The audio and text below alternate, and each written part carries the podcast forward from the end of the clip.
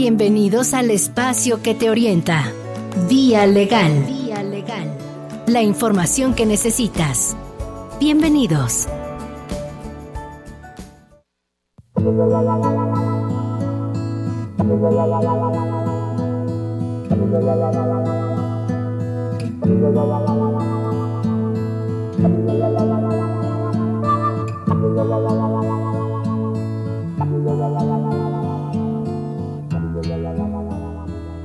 If a picture paints a thousand words, then why can't I paint you? The words will never show the you I've come to know. If a face could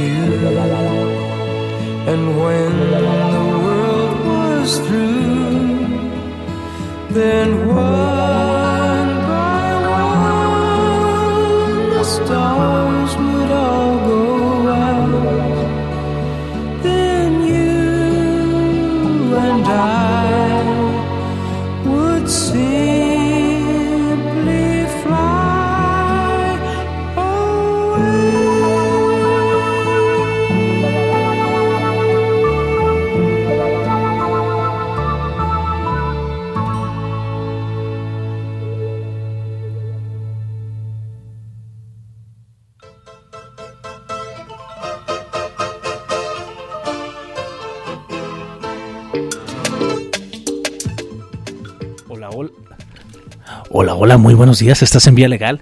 El día de hoy estamos de lujo porque tenemos inicio de marzo. Es ya el día 2 de marzo. Imagínate qué tan rápido se está yendo el año. Qué, qué rápido. Cuéntame cómo te ha ido, cómo estás el día de hoy. Te platico que nos agarramos en la plática. Mi amigo que está en controles el día de hoy en el 6:30 de AM de Jalisco Radio, Enrique Posadas, nos agarramos platicando de viejas historias y de repente fue así de córrele porque ya, ya terminó la canción, corre a la cabina. Entonces si me escuchas un poquito agitado es por eso. Y también recuerda que este programa es traído a ti por producción de piso de Salvador López. Recuerda escuchar su programa de la fonoteca y también La Casa de las Palabras que hoy sale al aire a las 3 de la tarde aquí por Jalisco Radio. El día de hoy estás en Vía Legal, yo soy Alfredo Calderón y te agradezco muchísimo tu atención, que estés acompañándome. Cuéntame qué estás haciendo. ¿Vienes manejando? ¿Vienes en tu vehículo? ¿Vienes de copiloto? ¿Estás desayunando? ¿Estás trabajando? ¿Cómo va tu día el día de hoy? ¿Y hiciste algo bueno? Recuerda que ya llevamos más de 50 oportunidades de lo que inició el año para acá para hacer las cosas diferentes, para cambiar. Ya casi llegamos a las 60. Estamos hablando que fueron 30 de enero, 28 de febrero y ya vamos con la primera de marzo. Estamos ya casi llegando a 60 oportunidades para hacer algo mejor. Recuerda siempre levantarte con ese ánimo de decir hoy voy a cambiar algo, hoy voy, hoy voy a seguir por el camino que voy, pero siempre voy a cumplir mis sueños. Eso es lo más importante que, que te invito y que siempre tengamos ahí, el seguir los sueños y el trabajar desde el amor, desde el amor propio y también desde el amor al prójimo. Y hoy tenemos un tema que tiene que ver, que realmente se tiene que centrar con su base, que es el amor nace, esta obligación nace de, de algunos actos de amor y también es un reflejo del amor hacia las personas y sobre todo hacia nuestros descendientes y ascendientes. El día de hoy vamos a hablar de la pensión alimenticia aquí en Vía Legal en el 630 de AM. Te recuerdo los teléfonos en el estudio.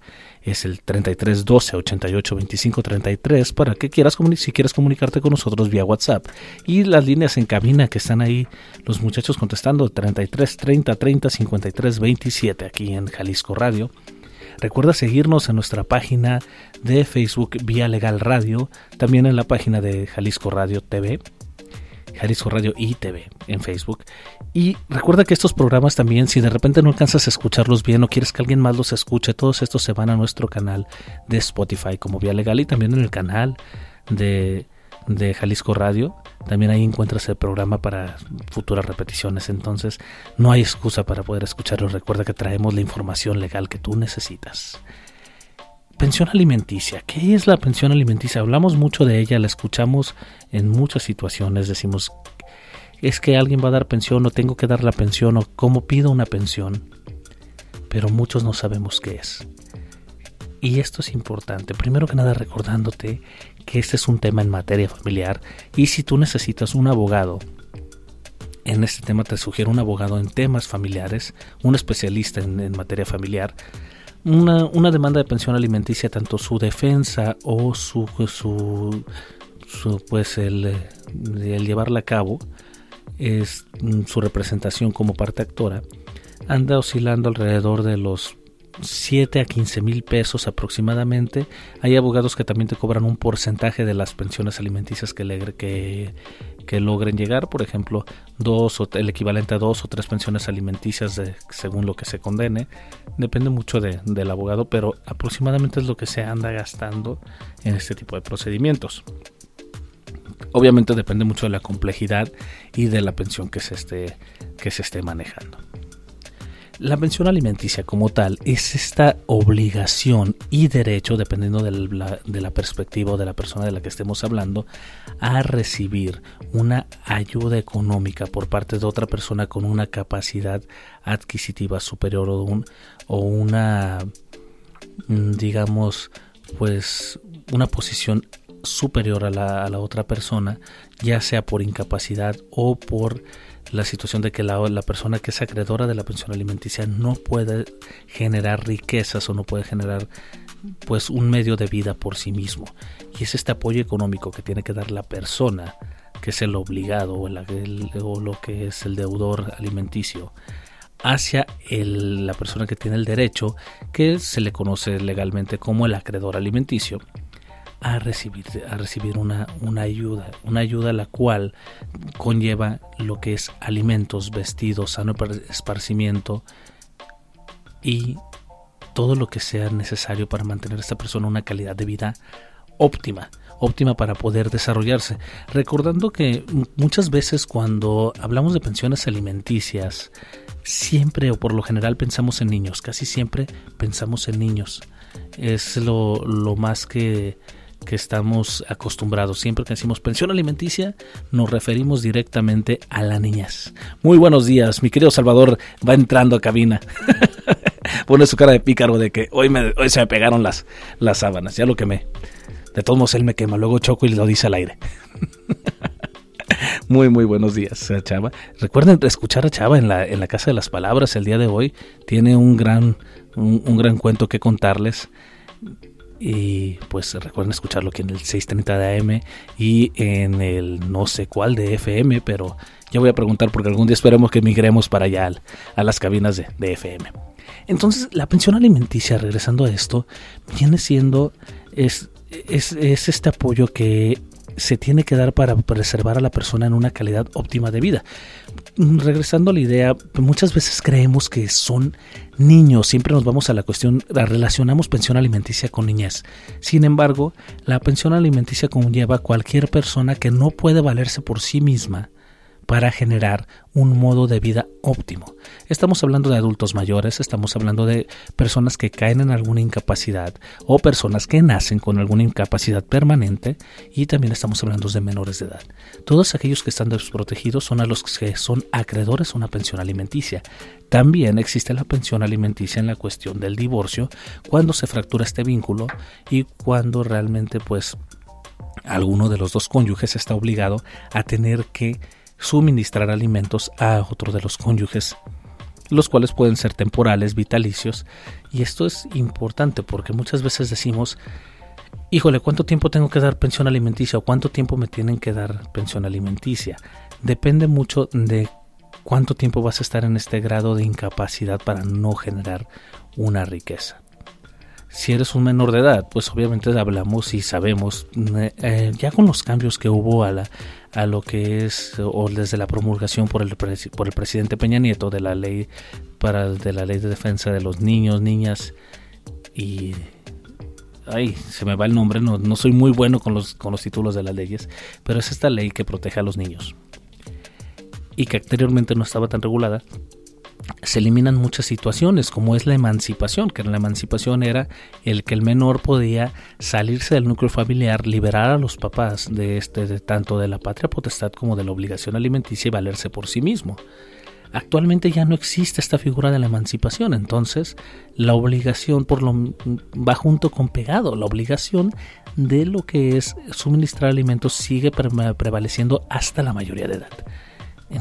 Entonces muchas veces decimos, bueno, cuando mi hijo cumpla 18 ya no le tengo que dar alimentos, también hay una extensión dentro de los códigos y esto, y esto es a nivel mm, estatal, pero también todos los códigos, los que me ha tocado estudiar, no, conozco todos los de la República, pero los veintitantos que me ha tocado en su momento leer por curiosidad o por necesidad, todos conllevan la misma situación de proteger a la persona inclusive después de la mayoría de edad hasta que alcanza una, un título profesional, es decir, durante la etapa también del estudio académico.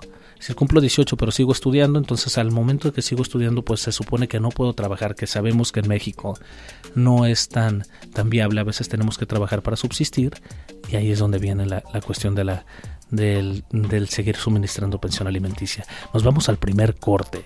Vamos a vámonos al primer, al primer corte de identificación. Estás en Jalisco Radio. Este es el 33, el 630. Perdón, iba a dar mi número de teléfono. en un ratito más lo doy para que hablemos por teléfono algún día. Pero estás en el 630 de AM, esto es Jalisco Radio. Y nos vamos con ABBA. Híjole, qué buena, qué, buena banda de los ochentas. Mamma mía, caray, pero esto no es mamá mía, esto es Money, Money, Money de ABBA. Estás en el 630 de AM, esto es vía legal, no le cambies.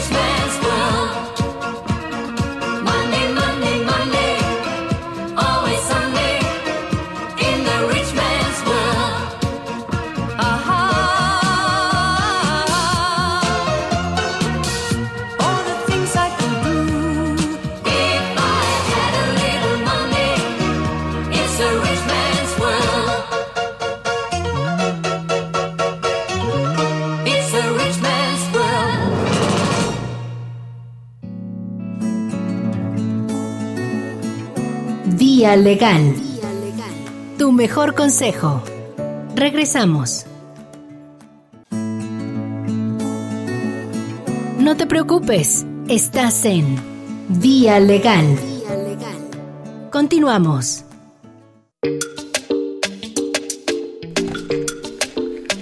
Hola, hola, estás ya en el segundo corte de Vía Legal. Agradeciéndote por estar aquí, estás en el 630 de AM, regresando a la cuestión de las pensiones alimenticias. Recordando que esto de la pensión alimenticia es esta obligación, por lo general se traduce, obviamente, como todo lo que mueve al mundo, se traduce en dinero. Que también existe la posibilidad de poder otorgar la pensión alimenticia en especie o integrar a la persona al núcleo familiar para que sea como para que sea parte de y de ahí se sufraguen las obligaciones alimentarias. Esto es algo que de repente hay gente que dice, híjole, pero no es que yo no puedo dar dinero, bueno, pero también lo puedes integrar a tu familia. También puedes hacer varias situaciones que son que, que, que son relativas a esto. Queremos muchas veces o nos bloqueamos en muchas ocasiones en cuanto a cómo voy a manejar la pensión, cuándo tengo que dar, porque no me ajusta, cómo lo voy a hacer. Pero muchas veces no es necesario la cuestión económica, sino la, sin la, el reflejo de tener que cumplir esta obligación o de cumplirla. Y a veces tal vez no puedo dar el dinero, pero sí puedo suministrar alimentos, sí puedo pagar el, lo que viene siendo la, la escuela sí puedo dar vales de despensa. Entonces, sí hay formas. El que quiere cumplir la obligación la puede cumplir. El problema es que muchas veces queremos evadir estas obligaciones y es cuando vienen los problemas para lo que viene siendo tanto el acreedor alimenticio como el deudor alimentario, que es el que se mete en muchos problemas muchas veces y que de repente tenemos estos tragos amargos porque viene lo que es el embargo que llega, a suceder.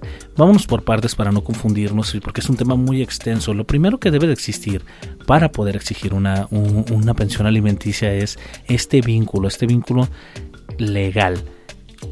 El, recuerden que lo que es el parentesco y la filiación se da a través de lo que de lo que es la pues los lazos familiares entonces el vínculo que el vínculo que existe debe ser la declaración o tener pues la seguridad que la persona tiene un nexo familiar con, con quien a quien le va a exigir pensión alimenticia. Recordando que la pensión alimenticia la podemos exigir de padres a hijos, de hijos a padres, entre lo que vienen siendo ascendientes descendientes y también entre cónyuges. Recordamos también que si el más próximo no puede dar alimentos, pero uno arriba o uno abajo en jerarquía sí puede, también le podemos exigir alimentos a esta persona. Es decir, a los abuelos en algún momento también se les podría exigir, siempre y cuando se compruebe que los padres no pueden darlos, no tienen la posibilidad o simplemente no existe la forma de hacerlo. Al decir no existe, estamos hablando de fallecimientos. Últimamente la cuestión de exigir pensión alimenticia se ha dado mucho, desgraciadamente, por el tipo de México en el que vivimos, donde preponderan las desapariciones de las personas y donde ya hay muchísimos asuntos en los cuales se ha tenido que mm, eh, dar la declaración de ausencia y la presunción de muerte en base a una desaparición. Y ahí, existiendo esa situación, una vez que ya está declarado, el menor o la persona acreedora a la pensión alimenticia puede exigirle a los ascendientes de la persona desaparecida una pensión alimenticia.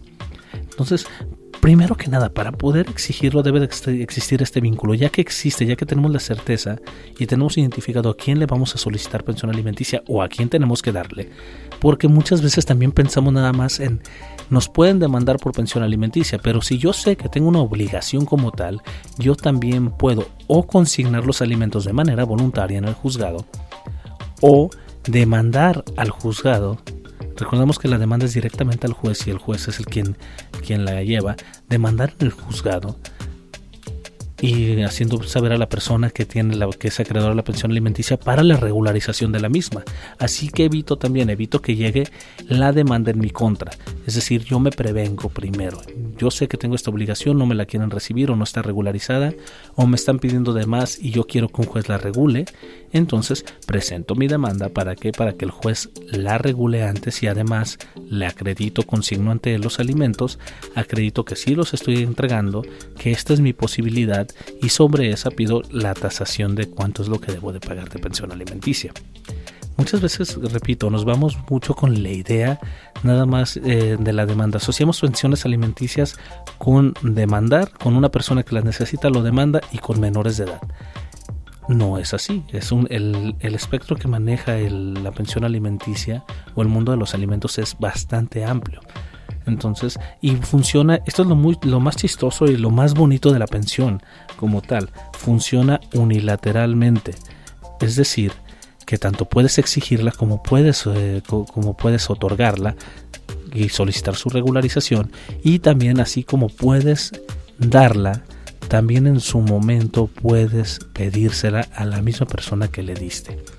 Es decir, si yo en algún momento le entregué alimentos a mis hijos, ya sea de una manera fáctica, que es decir, porque son mis hijos, porque vivimos en un núcleo familiar y yo los estuve, pues suena mal, pero es la palabra que, se tiene que utilizar, los estuve manteniendo, pues en su momento cuando yo llego a una edad de mi vida donde yo ya no puedo valerme por mí mismo y si mis hijos tienen esta capacidad económica y generaron riquezas, también puedo yo pedirles a ellos que me, que me entreguen una pensión alimenticia. Llega a suceder si hay padres que lo solicitan.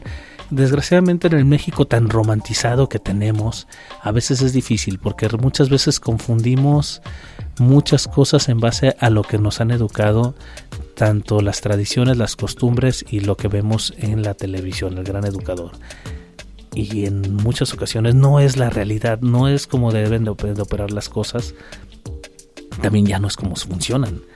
Debemos de entender que los tiempos han cambiado y han cambiado muchísimo.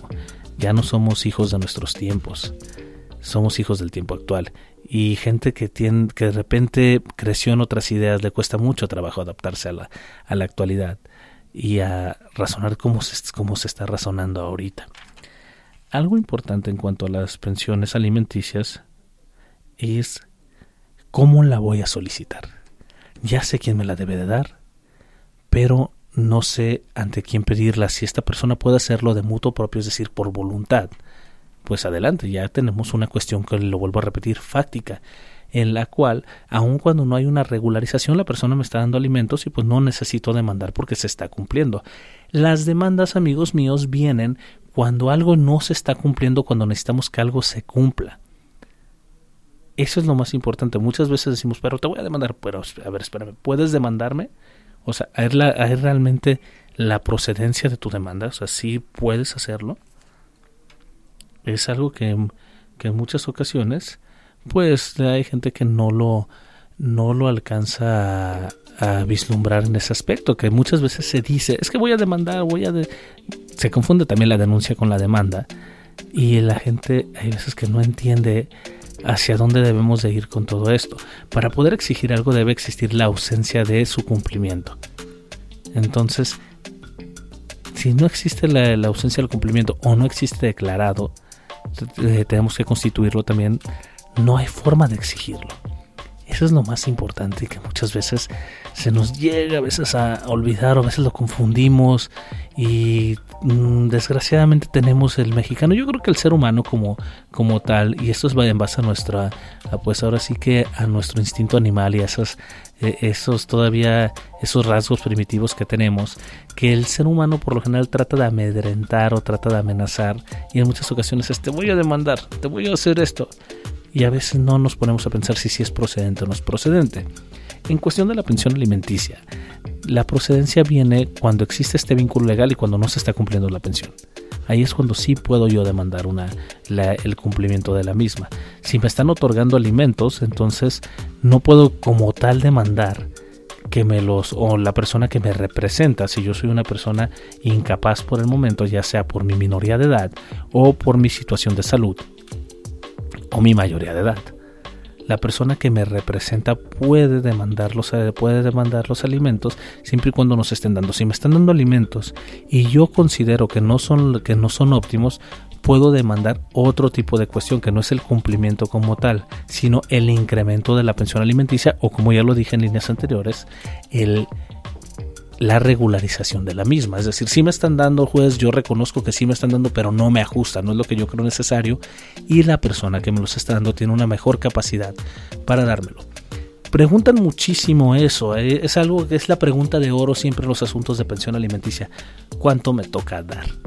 ¿Cuánto es lo que soy obligado a dar? Desgraciadamente se ha vuelto una costumbre y que no existe como tal lo que es decir porcentajes. La ley no prevé un porcentaje, sino prevé esta fórmula de según la capacidad que tienes para suministrar y según la necesidad que acredites, porque lo hemos repetido en muchísimos programas, todo está sujeto a prueba. Cuando ya nos vamos a una contención, a una demanda y no hay un convenio, recordando que el convenio es este acuerdo que llegan las personas, ya sea durante un procedimiento, durante un juicio o previo a él o después de él. Puede ser para prevenir, para terminar o para regularizar algo que ya se terminó y que se tiene que ser modificado. Entonces, eh, si no hay un arreglo mediante un convenio y nos tenemos que ir a un juicio porque ninguna de las partes llega a una mediación y ya es obligatorio que lo que se regule sea mediante sentencia, entonces ya viene esta situación de tengo que demostrar que tengo esta necesidad económica y a la vez se tiene que demostrar que la persona que es acreedora tiene la capacidad económica para dármelo.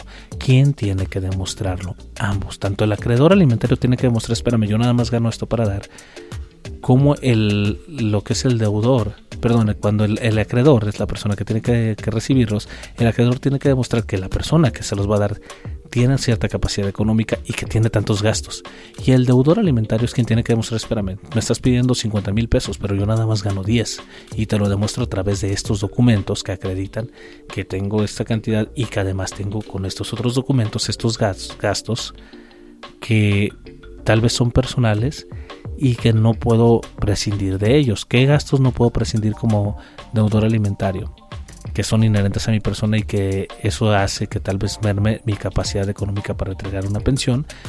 Lo que vienen siendo los gastos de, la habitación, que es el, es el primer filtro de vida, alimentos propios y todo lo que tiene que ver con las situaciones personales para seguir en un estilo de vida, medicina, salud y también si hay acreedores previos o hay otros, otras cargas que están en, en esta situación, pues van entre todos. No, no se puede eximir a uno, es decir, si ya le estoy dando alimentos a un hijo y tengo dos, al otro no puedo eximirlo de la obligación, sin embargo sí puedo combinar esta obligación para que sea equitativa la repartición entre ambos.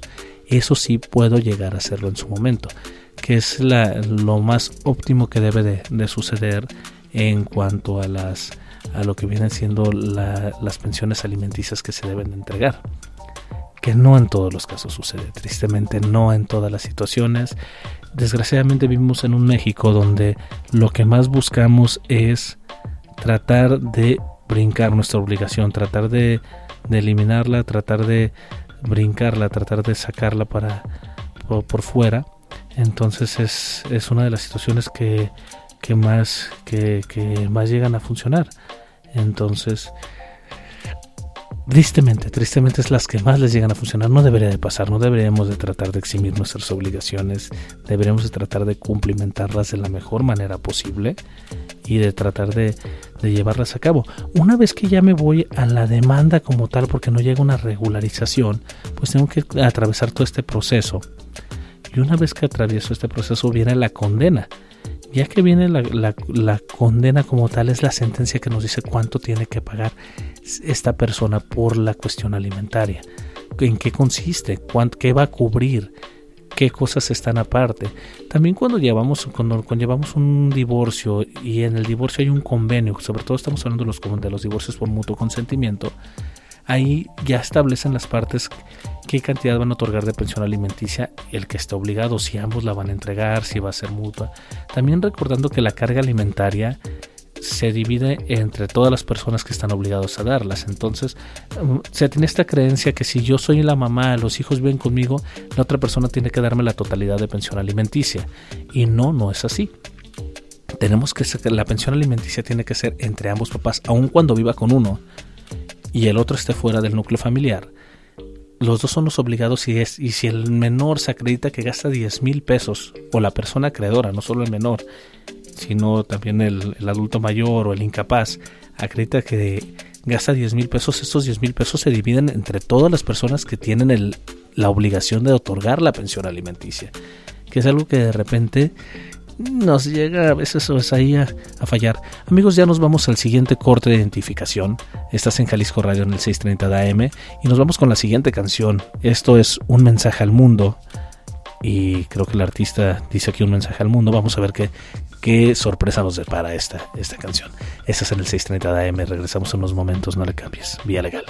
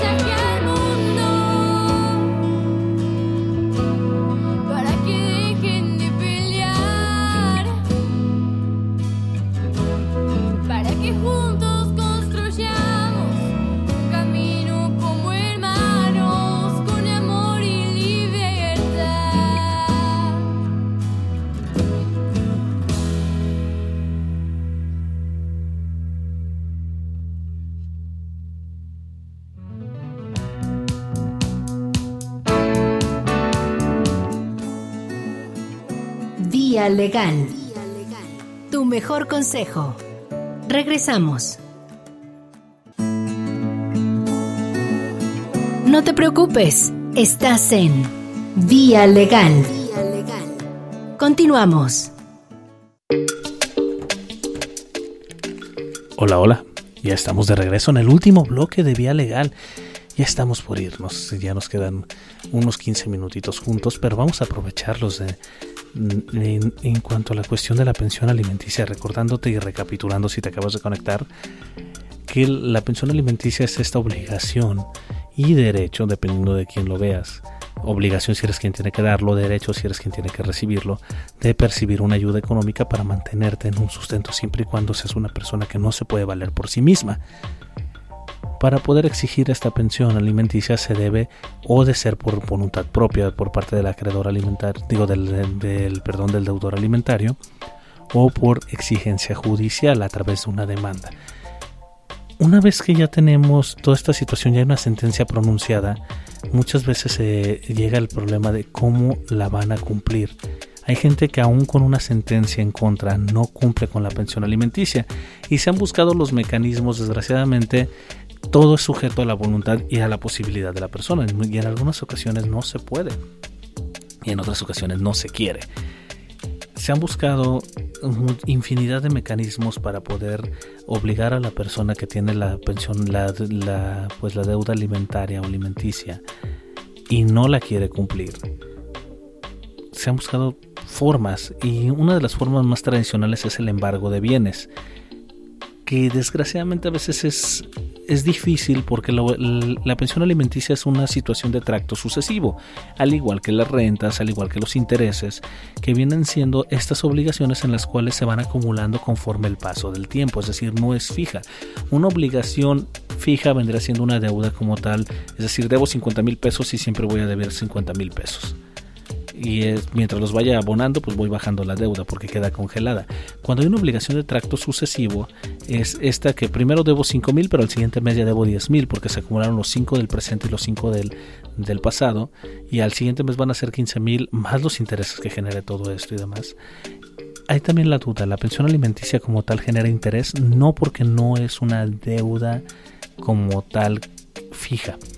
Lo que sí genera son sanciones, sí genera sanciones como tales mm, para, para poder cumplir con, para cumplir con ellas. La sanción principal es la pérdida de la patria potestad.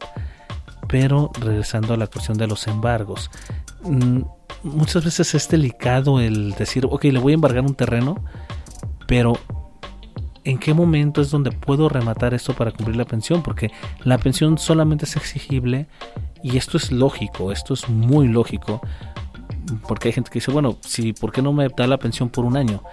Recordemos que todas estas situaciones, al ser derechos, eh, mm, al no ser derechos reales, sino al ser derechos personales, van totalmente ligados a la persona, son intransferibles y nada más corresponden a esa persona.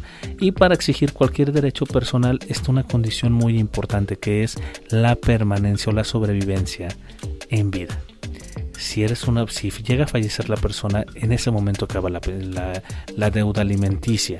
Entonces no puedes cobrar pensiones alimenticias. Sí puedes cobrar pasadas y caídas pero no puedes cobrar pensiones alimenticias futuras. Es decir si estamos en enero y ya quiero que me pagues todo el año completo todo 2023 de pensión alimenticia para que tú te liberes de eso y yo ya la tenga lista garantízame que todo 2023 voy a permanecer con vida, que realmente al principio, a la mitad o llegando al final del año voy a, voy a pues voy, a tener alguna situación que me prive de, de, que me prive de la vida y ya no pueda, ya, pues ya no existe esa obligación, entonces no podemos existir, digo, no podemos exigir situaciones que no se han dado, que no existen todavía y que no se han actualizado que de repente llega a haber ese problema con, con, las pensiones. Entonces, si yo embargo un bien y de, me deben dos pensiones alimenticias, pues nada más me cobraría sobre esas dos pensiones. Tal vez lo saco a remate, hay alguien que lo compra, lo, se remata, pero a mí nada más me pagan esas dos pensiones y todo lo demás se le entrega a la persona. Entonces, no llego, como son de tracto sucesivo, las otras cuatro o cinco pensiones que se generaron durante el momento que yo estuve llevando todo este proceso, pues no me las cubren. Y las que se siguen generando no me las van a cubrir y ahí es donde viene el problema. Entonces, el embargo como tal yo no lo considero en lo personal que sea la mejor opción, salvo cuando ya la pensión, la deuda alimenticia ya es demasiado grande por todo lo pasado, por todo lo anterior duda muy importante, prescriben los alimentos, prescribir es la pérdida o el nacimiento de un derecho por el paso del tiempo. Y en este caso, eh, llegarían a perderse si hay por 10 años que no me han dado pensión alimenticia, llega a perderse esa, esa exigencia, esa capacidad para exigir, llega a perderse y entonces queda liberada la persona de pagarme alimentos. No, los alimentos es la única deuda que es imprescriptible es decir, no se extingue por el paso del tiempo. Si está ahí y se deben desde el día 1 hasta el día 100, se tienen que cubrir, aun cuando estén cubiertos del 100 al 500. Sin embargo, el problema viene cuando hay una falta de aplicación en esta técnica jurídica y cuando el abogado contratado no tiene los elementos porque el cliente no se los puede proporcionar o no tiene el conocimiento para poder hacerlo y para poder llevarlo a cabo. Que llega a suceder mucho, si llega a pasar, por eso siempre es la recomendación aquí en Vía Legal que siempre está, está la obligación, de, digo, está la, la sugerencia en vía legal que, que busques un abogado especialista en el tema. Es decir, no contrates un penalista para una situación familiar, no contrates un abogado en familia, con- contrates, perdón, un abogado en materia fami- familiar para una situación penal. Busca el abogado que sea especialista en este tema. Y desgraciadamente, y la necesidad a veces nos lleva a eso, hay abogados que exploran todas las áreas del derecho, pero no son especialistas o no tienen la formación en un en exclusivo. Entonces hay muchas cosas muy peculiares que no llegan a verlas o a percibirlas o a conocerlas. Que muchas veces la misma práctica es la que te hace el conocer y el saber. Entonces, si tú todo el tiempo estás enfocado en la materia familiar, te vas a volver un experto y vas a conocer todos los aspectos de la materia familiar porque es a lo que estás haciendo diario. Y hay veces que no llega a suceder con los abogados que manejan muchas áreas y es cuando de repente hay fallos en la técnica jurídica para implementar, para poder exigir, ponerse en este caso, en el ejemplo que tenemos el día de hoy, exigir la pensión alimenticia.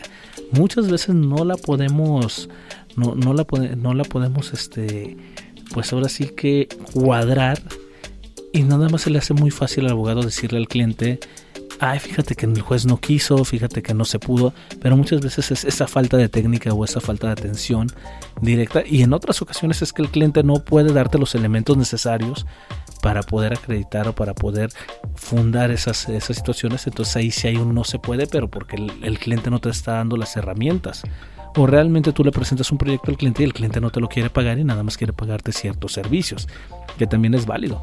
Y ahí sí eh, tenemos que exonerar de cualquier obligación al propio profesionista, porque muchas veces pues le echamos la culpa casi siempre al, al, al, este, al profesionista, casi todas las ocasiones, y no a veces no realmente es de él, sino es de terceros, y a veces es de la propia persona con la cual se tiene la obligación.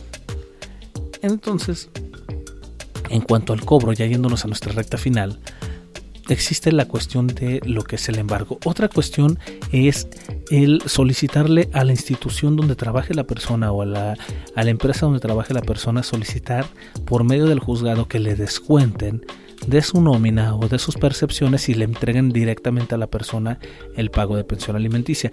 Este modelo es el más utilizado y es el que más llega a funcionar, pero llega a ver la situación donde o el acreedor alimenticio se niega y muchas veces tiene que ser mejor a través de lo que es la, pues ahora sí que el, el embargo o la solicitud o el requerimiento por parte del juzgado. Que el juzgado dice, no está pagando ya tu empresa, tú págale al acreedor alimenticio o al representante legal del acreedor alimenticio.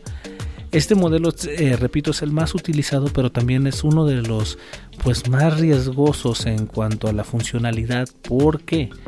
Porque muchas veces, eh, y esto volvemos a lo mismo, a veces es el esquema y la técnica jurídica que emplean los abogados para obtenerlas. Hay veces que, si bien no está regularizado por la ley, la ley no nos establece un porcentaje como tal, lo que sí está, lo que sí llega a ver es que se condena a través de un porcentaje, porque así lo solicita el abogado, porque el el abogado solicita, recondéname un tanto por ciento en vez de una cantidad líquida. Yo recomiendo que si vas a ir en busca de una pensión alimenticia, sí fijes una cantidad líquida y sobre esa cantidad líquida, es decir, una cantidad tangible, mil pesos, dos mil pesos, diez mil pesos, treinta mil pesos, que si hay alguien que da una pensión alimenticia de treinta mil pesos, qué buena suerte para o qué buena fortuna para la persona que los recibe, qué mala suerte para la persona que los da. Pero ya regularizando esto, ya teniendo una cantidad líquida, sobre eso inclusive el incremento puede ser más fácil. Que también otra cuestión de la técnica jurídica es que muchas veces ponemos el incremento como según la inflación y es muy variable. También recomendaría, con la práctica me lo ha llevado a, a verlo de esa manera, el fijar una cantidad, eh, una cantidad determinada de porcentaje que se debe incrementar. Es decir, la pensión alimenticia siempre va a incrementar el 5%, 5% al año. y ya con eso te quitas de problemas. Aunque la inflación sea más o sea menos, realmente ya tienes una, una realidad tangible, no tienes que andarte yendo a incidencias o a cuestiones procesales o seguir molestando al abogado o seguirlo pues eh, presionando para que siga moviéndose porque muchas veces también el profesionista una vez que ya le pagas ya quiere deshacerse del negocio y ya no le echa tanto ímpetu y tantas ganas como al principio lo hacía desgraciadamente son los, los elementos y los tiempos en los que vivimos y son las maneras que a veces llegan a lle- llegan a suceder. Entonces, ya que tenemos toda esta situación toda esta situación de lo que es el pues ya la condena y ya sabemos cómo se va a cobrar, pues sigue la exigencia. Cuando una persona deja de pagar también, por último, la otra forma de pagar alimentos es la voluntad propia, es decir, yo sé cuánto debo pagar y lo estoy pagando y nadie me lo tiene que exigir, que sería el, mejor método y sería el primordial, pero no hay muchas personas que lo hacen y hay personas que dan lo que quieren y hay personas que simplemente no dan y es cuando vienen los problemas, aun cuando hay una condena ya, ya después, ya que viene a través del embargo, también hay la situación de que puede haber una denuncia criminal por este delito que es el abandono de personas y la falta de, entrega de pensión alimenticia a los menores y dejándolos en un estado pues de, de pobreza.